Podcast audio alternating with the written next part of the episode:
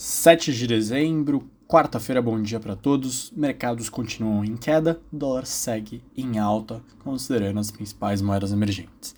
Saíram novos indicadores externos, indústria recuou na Alemanha 0,1 entre outubro e setembro, o mercado projetava queda de 0,7. Na comparação anual, ficou estável.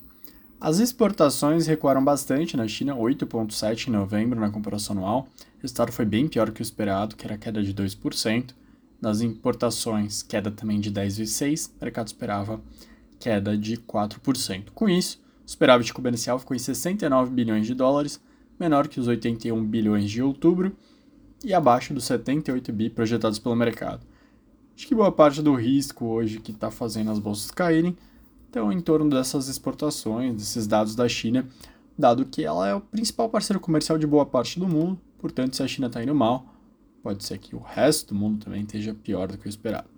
Aqui no Brasil, a PEC da transição ela foi votada, foi aprovada na CCJ, Comissão de Constituição e Justiça, ela foi bem estranha, bem torta. Por um lado, ficou com um valor abaixo daquele esperado, do máximo que foi cotado, sendo 145 bilhões de reais em aumento de limite de teto para bancar o pagamento do Auxílio Brasil em 600 reais, mas pode até realmente superar esse valor, ficar em torno de 168 bi. Ela abre espaço já nesse ano para 23 bilhões de despesas fora do teto, que deve dar uma desafogada no orçamento desse ano, permitir desbloquear emendas do orçamento secreto, ou seja, uma vitória do, dos parlamentares do Centrão, mesmo antes do novo começo de governo. Entre as despesas que vão ser retiradas do teto são aquelas bancadas com recursos de empréstimos e operações financeiras por órgãos multilaterais como BID, PERD, CAF, para financiar projetos de infraestrutura. PEC também tira transferências feitas à União por estados e municípios, destinados diretamente para obras e serviços de engenharia, além do texto original que já tirava despesas feitas com doações a fundos de meio ambiente e universidades.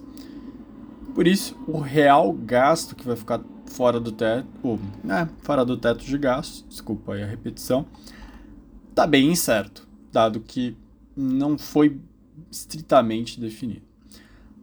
Também foi colocado que até metade do ano que vem vai ser apresentada uma nova regra fiscal. O grupo de transição mencionou que antes da definição, a nova reforma tributária deve ser aprovada para que as duas se complementem. Ontem a Câmara também aprovou um ponto que não é muito positivo para o consumidor final. Ela prorrogou por mais seis meses a entrada em vigência do marco legal da geração distribuída, o que pode causar um aumento na conta de energia. Ela colocou na, na proposta um projeto que dá uma isenção na chamada geração distribuída, majoritariamente energia gerada por painéis solares, e acrescentou um jabuti que determina que térmicas a gás sejam substituídas por PCH, pequenas centrais hidrelétricas, e estende o direito à isenção da geração distribuída por esses projetos híbridos. Esse impacto deve ser em torno de 39 bilhões de reais somente com a entrada dessa vigência, desse novo marco. E com a concessão feita pelo relator, impacto da medida é de 118 bilhões até 2045. Acho que um último destaque, a CNC faz aquela pesquisa de endividamento na inadimplência mensalmente, e no mês de novembro, em relação a outubro, a parcela de endividados ela até caiu, de 79,2 para 78,9.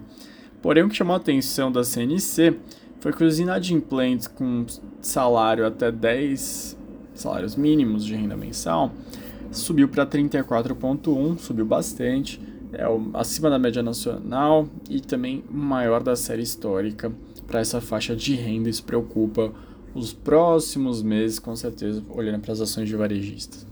Eu me despeço de vocês, uma ótima quarta-feira, até amanhã.